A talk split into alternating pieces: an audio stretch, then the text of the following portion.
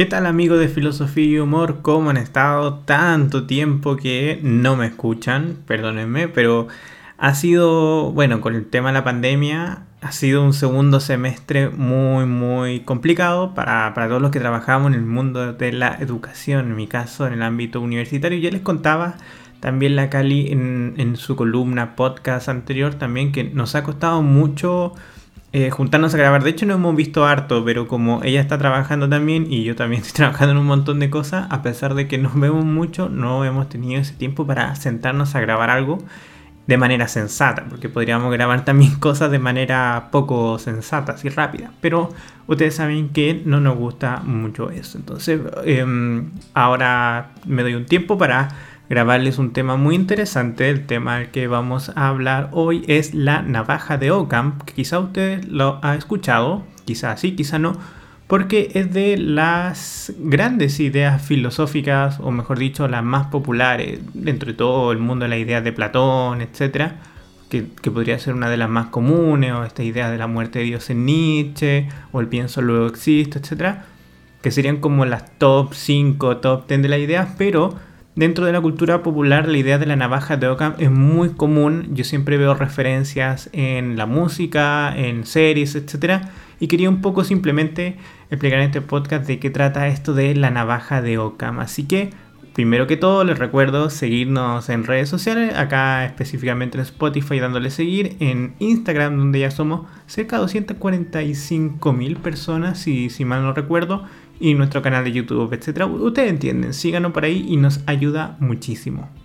Ah, y casi la abordaba, y esto es muy importante, porque vamos a hablar de la navaja de Ockham por sobre cualquier tema, porque la navaja de Ockham es una herramienta, una tesis filosófica que ayuda mucho en el tema de eh, pensamiento crítico, de la lógica. De hecho, yo creo que se le ha sacado mucho más partido la idea de la navaja de Ockham en el mundo de la ciencia, pensando en el mundo de, de testivesco, por así decirlo, más que en el mundo de la filosofía, donde yo creo que es un poquito más marginal. Pero por eso, escuchando el podcast, se van a dar cuenta.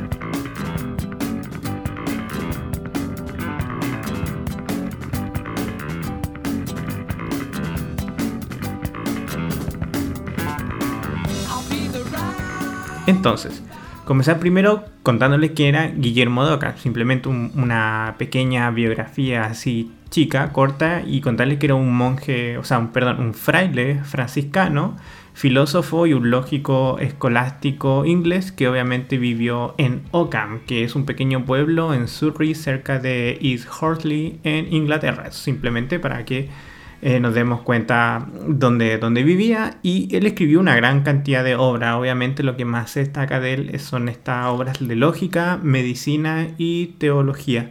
Si nosotros tuviéramos que poner o alinear el pensamiento de Ockham en alguna línea, está, estaría claramente, por lo menos, en lo que nosotros llamaríamos el nominalismo. ¿Qué es el nominalismo? Voy a explicar todo esto, obviamente, de manera apresurada y superficial, porque como les dije, hoy día quiero ver el tema de la navaja de Ockham, más que Ockham en sí o sus ideas. El nominalismo es una corriente filosófica o postura filosófica que dice que los universales no existen, sino que solo existen los particulares. Eso llamaríamos nominalismo, solamente existen los seres particulares. Probablemente esta definición que les acabo de decir no los ayuda absolutamente en nada para entender qué es el nominalismo. Por eso lo mejor es explicar y, retrotraernos a lo que de cierto modo todos relativamente conocemos, que es la filosofía clásica, y contarles que el nominalismo se opone directamente a la teoría universalista. De nuevo, miran, ya, pero ¿qué es el universalismo? El universalismo es básicamente la teoría platónica y aristotélica, es decir, el universalismo es la idea de que, por ejemplo, yo tengo una flor y tengo un ser humano, por poner simplemente un ejemplo, y nos damos cuenta que la flor es bella y el ser humano también puede ser bello. Este ser un, ser humano específico puede ser bello. Hay muchos bellos, de hecho. Pero el punto es entender el problema que tenía Platón cuando empezó a reflexionar sobre este tema. La flor participa de la idea de belleza mientras el ser humano también participa de la idea de belleza, pero la flor es profundamente diferente al ser humano. Entonces hay un problema porque no serían entonces los bellos en sí. El, problema está en que son dos particulares distintos, evidentemente distintos, pero hay una cualidad que nosotros podemos decir de uno y también decir del otro. Predicar la palabra específica. Se puede predicar de uno o predicar del otro. Es un adjetivo de uno, un adjetivo del otro, ser bello. Pero como les dije, obviamente no son la misma cosa. Entonces Platón intenta elaborar una especie de teoría que explique cuáles son estos universales, o cuáles son estas ideas, conceptos o lo que sea, que de cierto modo tienen la capacidad de decirse de cosas diferentes. Entonces ellos, en, simple, en Platón va a decir, participan de la idea de belleza. Es decir, la belleza es un ente, un concepto, una idea externa a nosotros, de hecho externa al mundo la teoría platónica, de la cual distintos objetos, distintos particulares de este mundo participan de un modo u otro en mayor o menor grado. Por eso nosotros podemos decir que la flor es bella, que tal persona es bella, que la mesa es bella, que el atardecer es bello, sin que ninguna de esas cosas sea lo bello en sí, sino que participan y de ese modo Platón de cierto modo resuelve el hecho de que existan cosas particulares distintas que a la vez tengan cualidades que nosotros podamos decir unas de otras. Todo eso ya es lo que uno generalmente sabe de Platón, lo ve en el colegio y está todo el problema que Platón tendrá que explicar qué son estas ideas, habla del mundo de las ideas, tiene que hacer una teoría del alma o teoría del conocimiento, explicar cómo nos relacionamos con la idea, anamnesis, un montón de cosas, pero eso es harina de otro costal. ¿Qué va a pasar? Aristóteles también tiene el mismo problema, porque el problema de los universales es un problema en la filosofía clásica. Bueno, es un problema en realidad de toda la filosofía y de hecho se acreciente en el mundo medieval. Entonces, el problema de Aristóteles que va a decir, es muy cara esta idea de que lo que se predica de las cosas sea externo a las cosas mismas, es decir, que sean ideas. Y en simple, Aristóteles va a proponer la idea de que los universales, es decir, estas cualidades o ideas que ponen en común a muchos particulares distintos, ideas universales, por ejemplo, el concepto de humanidad, está en las cosas mismas, es decir, no está en otro mundo, sino que está en este mundo y de hecho está, como les dije, en las cosas mismas es la esencia misma de las cosas. A eso vamos a entender la historia de la filosofía, el pensamiento filosófico como realismo, es decir, la idea de que existen universales que se instancian en las cosas mismas, no están en otro mundo como lo creía Platón.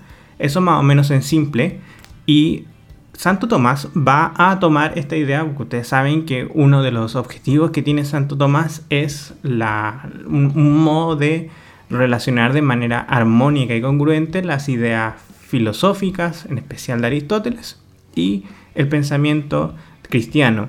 Y es una amalgama muy interesante, muy buena. Y por eso nosotros podríamos decir que la línea del realismo aristotélico está fácilmente Santo Tomás. Pero Guillermo de Ockham, bueno, Santo Tomás obviamente tendrá que hacer toda una teoría del conocimiento, el alma, al igual que Aristóteles, y explicar un montón de cosas de cómo funciona esto, de que nosotros entendamos particular, y, hay un montón de problemas y un montón de soluciones también, porque tratar teorías filosóficas siempre tiene un montón de problemas, o sea, un montón de soluciones y otro montón de problemas. Pero como les dije, esta teoría era muy complicada, entonces eventualmente Guillermo de Ockham, en oposición, por así decirlo, al pensamiento de Santo Tomás, es una discusión ya histórica de, si era importante el pensamiento de Santo Tomás, yo por lo que sé era relativamente marginal durante mucho tiempo, yo, yo creo aquí me podría estar mandando un chascarro, pero el neoplatonismo... Eh, siempre fue muy preponderante en el pensamiento filosófico, por lo menos hasta, la escolástica ya a puertas de la modernidad, pero esa otra discusión, discusión más académica específica. El punto es que Guillermo de Ockham sugiere la teoría del nominalismo y volviendo a donde empezamos el podcast que no existen los universales, es decir, que no que estaban erradas las teorías platónicas, las teorías aristotélicas y por ende las teorías de Santo Tomás de Aquino. Solamente existen los particulares, nominalismo. Entonces nominalismo va a ser esta idea de que, por ejemplo, entre usted que me está escuchando y yo que estoy hablando, no existe nada que nosotros tengamos en común. Usted dirá, y Ockham también obviamente dirá que existen cosas en común, claro, somos ser humano, pero ¿qué es ese ser humano? ¿Qué es eso específicamente ser humano? Para Aristóteles es algo que existe, existen las cosas mismas. Para Ockham es simplemente una palabra, una idea, pero no hay nada específico en la realidad con existencia que nosotros nos ponga en común. No hay nada así que esté más allá de los objetos mismos. Y bueno, allá eso entrará eh, a picar fino en la idea de Ockham, pero justamente son cosas que están en el entendimiento, que nos ponen en común. Esta idea en verdad son acomodaciones de ver mucho particular y que nosotros vamos creando en el cerebro, nuestro entendimiento, etc. Pero, pero no existe algo así como un universal, no existe como la idea de ser humano, sino muchos particulares humanos, de los cuales nosotros cognitivamente vemos que tienen cosas o detalles en común. Eso simplemente para explicar el nominalismo de Ockham, para que saltemos ya inmediatamente a lo que nos interesa, que esta teoría más conocida, que es la navaja de Ockham. ¿De qué trata la navaja de Ockham? La navaja de Ockham es un principio económico, económico no es necesariamente de dinero, sino que es de economía intelectual y que dice así, en igualdad de condiciones, la explicación más sencilla suele ser la más probable. Lo que quiere decir esto es que cuando dos teorías en igualdad de condiciones tienen las mismas consecuencias, la teoría más simple tiene más probabilidades de ser cierta, de ser correcta que la teoría más compleja. Vamos a ver algunos ejemplos.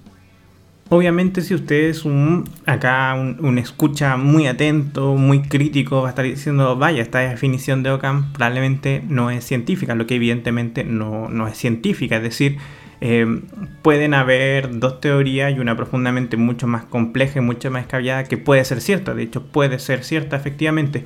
Y obviamente tampoco intenta decir, miren, esto es así para la ciencia y esto es una especie de fórmula infalible, sino que simplemente una especie de herramienta lógica, cognoscitiva, nociológica o una especie de filtro para que nosotros podamos, por ejemplo, estoy pensando en el mundo contemporáneo, saber si algo es una fake news, saber si algo es una teoría de la conspiración, saber si algo es una pseudociencia, etc. Es decir, eh, ante dos situaciones, por ejemplo, cuando dos o más explicaciones se ofrecen para un mismo fenómeno, la explicación completa más simple siempre es preferible, es decir, no deben multiplicarse las entidades sin necesidad. Eso es básicamente lo que nos empieza a decir Ockham. Y voy a poner un ejemplo que siempre se me viene a la mente cuando escucho esto. Son las teorías del alienígena ancestral creando pirámides. ¿Por qué?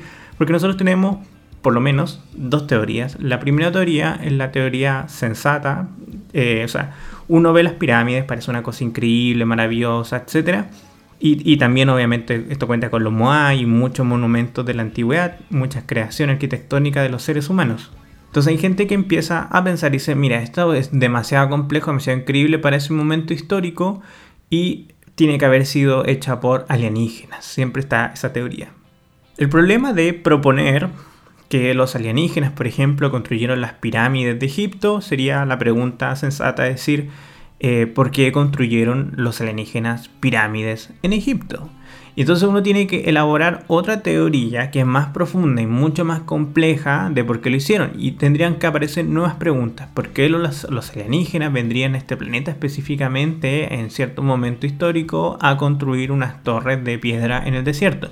Ok, de esto se puede también elevar nuevas teorías, que teoría que yo he escuchado acerca de la energía de las naves, etcétera. Entonces uno tendría que, ¿por qué las naves tendrían que funcionar así? ¿Por qué no, si son tan increíbles, una raza tan avanzada, no crean nuevas formas de combustión, etcétera?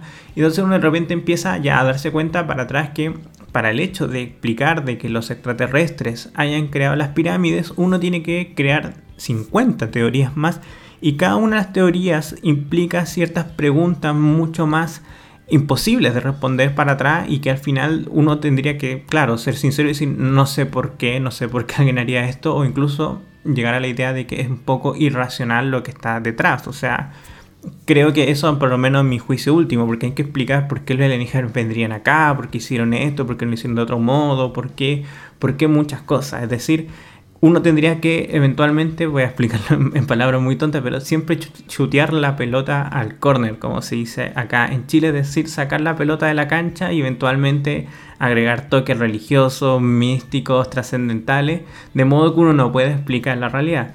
Pero por otra parte tenemos la teoría que está aceptada por la mayor parte de los arqueólogos, sino por todo básicamente un 99,9% de la comunidad académica, es que las pirámides fueron hechas por humanos se ha demostrado los mecanismos con los que se hicieron, hay registros históricos de cómo se hicieron, hay registros de las herramientas, se han encontrado lugares donde han sacado los materiales, se han encontrado los restos de las herramientas, se ha encontrado infinita información que respalda la idea de que las pirámides fueron hechas por los seres humanos. incluso aunque nosotros como seres contemporáneos, como seres humanos contemporáneos, nos cueste pensar que le hicieron ser humano, es evidente al final de cuentas que la hicieron los seres humanos. Todos los registros dicen eso. Entonces, ese sería el principio de Ockham en simple. Tenemos dos teorías para explicar cómo fueron creadas las pirámides. Una que cierra completamente, que es menos sexy, por así decirlo, y que es más barata, es más económica que la que lo hicieron los seres humanos.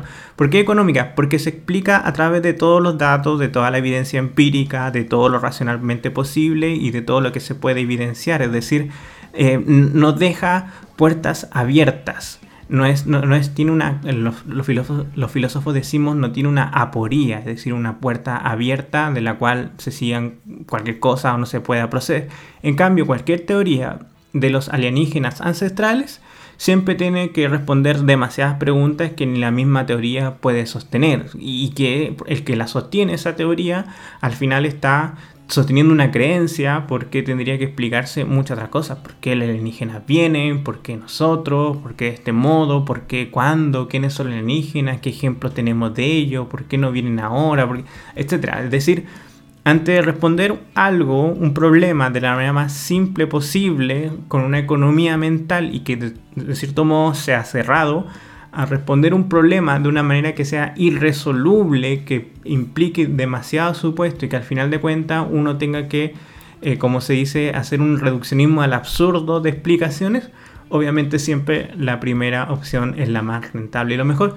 Y lo que diría Ockham es que, como, como, él, como él pensaría, si bien no este no es un principio científico, sino que es un principio, para así, nociológico, nos vamos a encontrar que la mayor parte de los casos de la realidad funcionan de este mismo modo. Hay mucha gente que, por ejemplo, ve conflictos sociopolíticos en su país y empieza con las teorías conspirativas y agrega un montón de temas, un montón de otros factores, que los Illuminati, que los masones, que toda esta cuestión.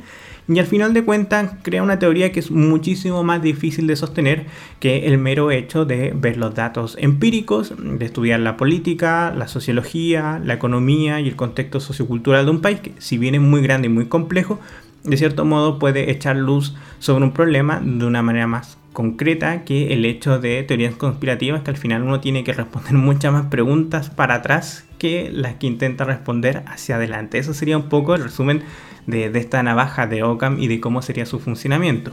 Es decir, dos teorías eh, que explican el mismo fenómeno, uno debe, y ambas completas, o deberíamos siempre elegir la completa sobre la incompleta, es decir, la teoría de que las pirámides fueron creadas por los seres humanos es una, teoría completa, es decir, no, no, tiene hoyos, no hay, preguntas más que responder, siempre uno puede adentrarse o profundizar, pero no, no hay espacios vacíos por donde tenga que avanzar. Mientras que, como les dije, la teoría de los alienígenas ancestrales, en la mayor parte eh, de, los actos históricos donde se intenta ocupar, es una teoría incompleta, porque como les dije, se necesitan 10.000 teorías más para atrás para explicar lo que ellos quieren explicar a la vez. Es decir, tiene demasiados supuestos que no comprueba y el intentar comprobar esos supuestos es casi imposible. Eso es lo que Ockham dice, intentar no multiplicar las entidades, es decir, las tesis, los axiomas, los presupuestos, eh, las explicaciones sin necesidad, siempre con lo más mínimo. Obviamente, probablemente la, la teoría de Ockham nace en el mundo teológico ante preguntas obvias.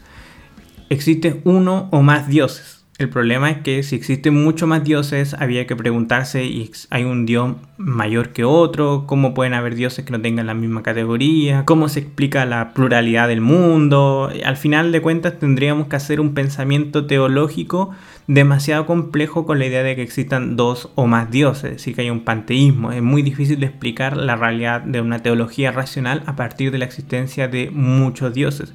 En cambio, uno puede explicar más el mundo de manera más fácil y concisa si plantea la idea de que existe un solo Dios, es decir, y a la vez uno se preguntaría, ¿es posible explicar el mundo o la teología o la religión a través de un solo Dios? ¿O necesariamente tenemos que poner dos o más? La respuesta sería, mire, es más fácil explicarlo de uno, o, o se puede seguir explicando el mundo tal como es con un solo Dios que con la idea de muchos dioses. Uno puede decir, tiene que haber un Dios bueno, principio del bien, tiene que haber un dios malo, principio del mal, entonces necesitamos dos dioses. La pregunta que podría hacer Ockham, ¿podríamos explicar, por ejemplo, la teología, la idea del bien y el mal a partir de un solo dios? Y bueno, por lo menos en el cristianismo, la idea de San Agustín dice, mire, existe un solo dios, que es la fuente de todo bien, el mal es la ausencia del bien, nosotros lo entendemos como una entidad, pero al final es la ausencia del bien, etc. Lo que quiero decir es que en teología se puede explicar el mundo tal como es a partir de la existencia de una sola entidad, un solo Dios.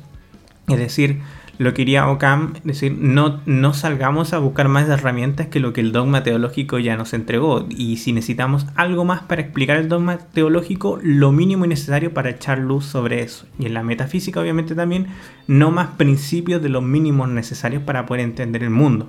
Pero obviamente la modernidad, el principio de la navaja de Ockham se ve en la economía, es decir, cuando tenemos que explicar la actuación de, los consumidores frente, por ejemplo, a un estímulo, algún producto, etc. Obviamente nosotros podemos multiplicar al infinito las razones de por qué elegiría un producto.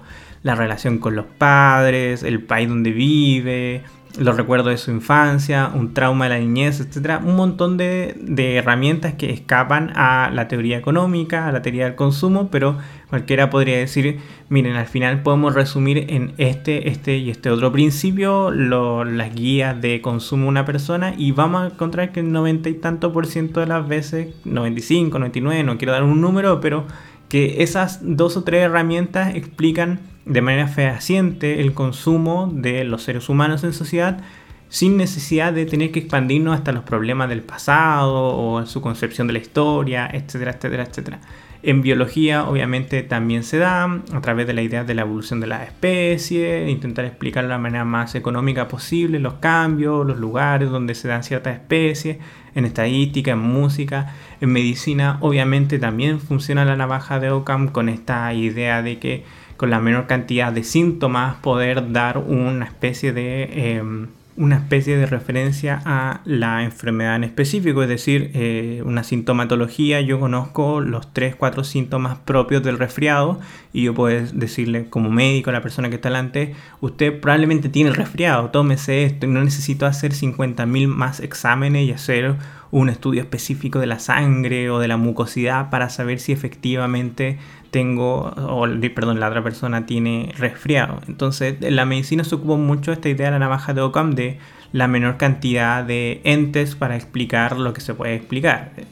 Obviamente, la navaja de Ockham, como les dije, no es un principio científico, sino como una especie de filtro, recomendación nociológica, lógica, como usted quiera llamarlo, porque evidentemente pueden haber muchas teorías verdaderas que sean mucho más complejas que por ejemplo las teorías más simples. De hecho, estaba leyendo hace poco que el, problema de la navaja de Ockham es que es mucho más fácil explicar que exista un Dios que creó el mundo y que lo mantenga que el método darwiniano de la evolución de la especie y del cambio. Entonces hay una discusión por lo menos ahí, al final de cuentas, que es más fácil de explicar.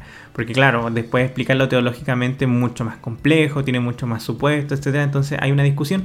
Y como les dije, obviamente hay infinitos casos, infinitas razones de, por las cuales la navaja de Ockham podría fallar. Pueden haber cosas muy complejas que requieren en especial los problemas sociales, que tienen muchas fuentes que hay que tomar diversos aspectos para poder dar una solución o entender un fenómeno. En especial, como les dije, los fenómenos sociales suelen ser muy complejos y es muy difícil eh, en este caso, resumir un problema social simplemente al dinero, simplemente un problema de la educación, simplemente un problema político, es un problema multisistémico, por así decirlo.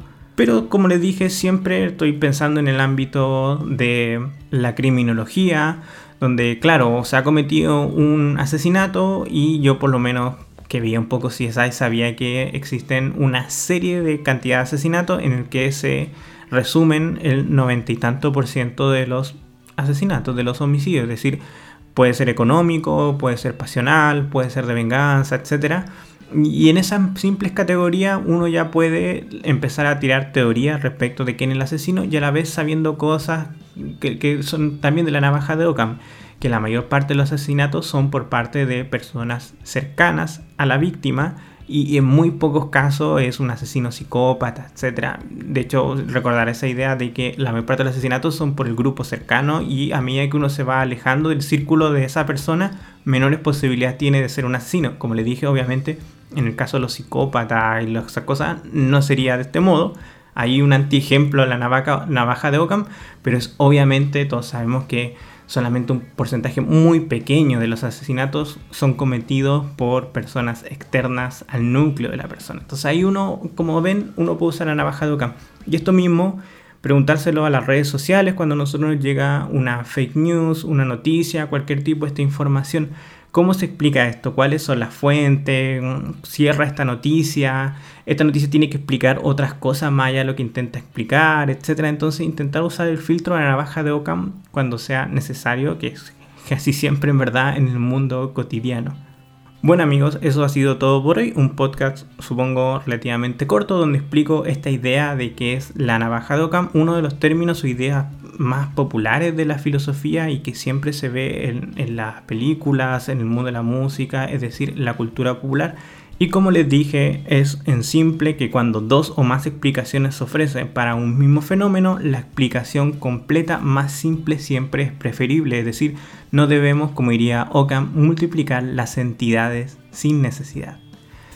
Pero a mí Guillermo de Ockham es un personaje que me interesa mucho y yo creo que filosóficamente nunca ha sido tan estudiado, no tiene la relevancia importante en la historia la idea. O sea, yo he hablado con un par de personas cuando me di cuenta, cuando leía a Ockham, me di cuenta, Ockham es muy importante, quizá no tanto por lo que dice él o su importancia específica, sino que es muy importante para la historia de la filosofía y por ende la historia de la humanidad.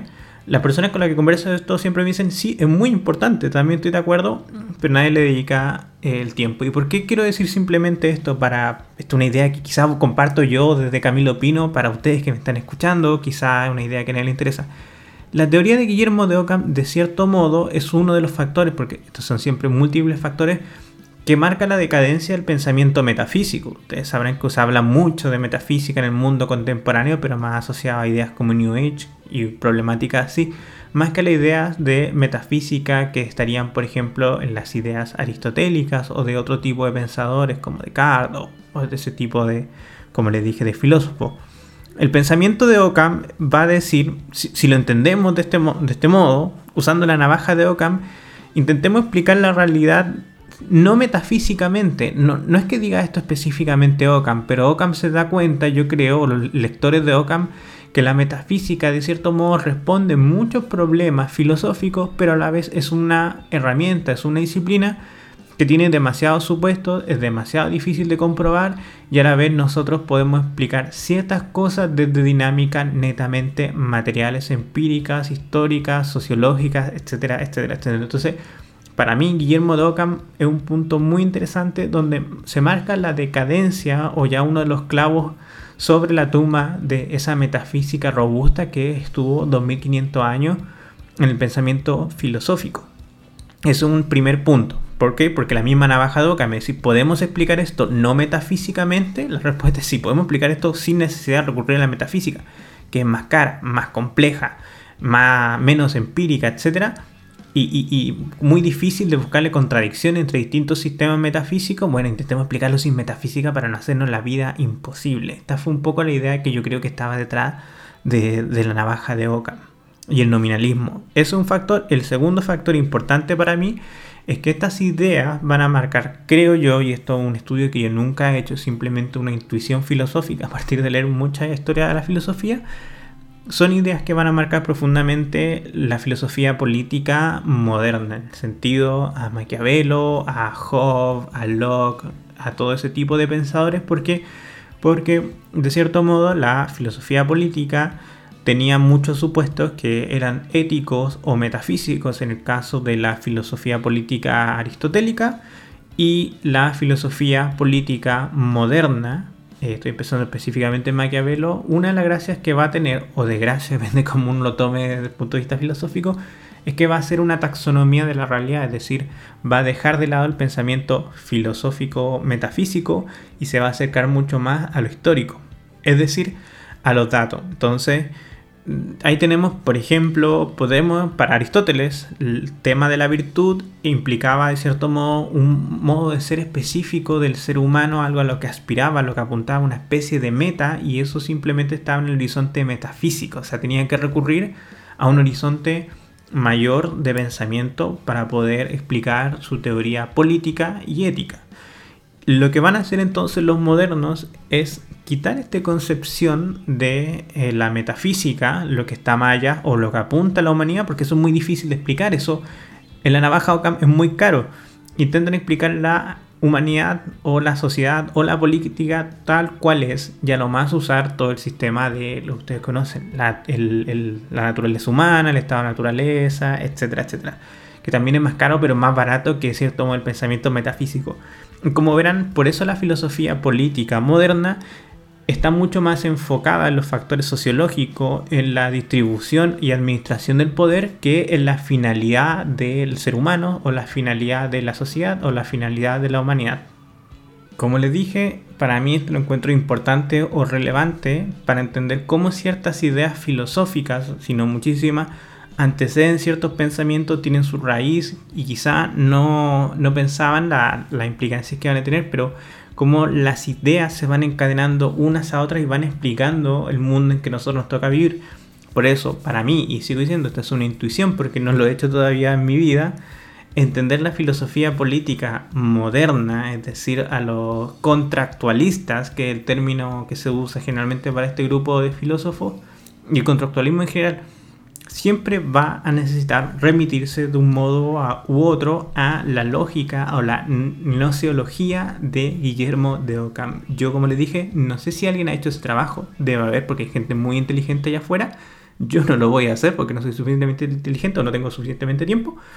Pero para hacer un estudio de ver cómo en la raíz de este pensamiento está la filosofía de Ockham y que Ockham ha sido un filósofo que ha de cierto modo pasado desapercibido para este tipo de reflexión acerca de la modernidad y en específico de la política de la modernidad e incluso también como el eje del estudio de la filosofía medieval va a ser el tomismo o este tipo de escolásticas que son escuelas un poco diferentes porque son al final de cuentas realistas, Ockham queda en un espacio vacío que debería recuperarse y espero que haya muchos libros interesantes sobre este tema.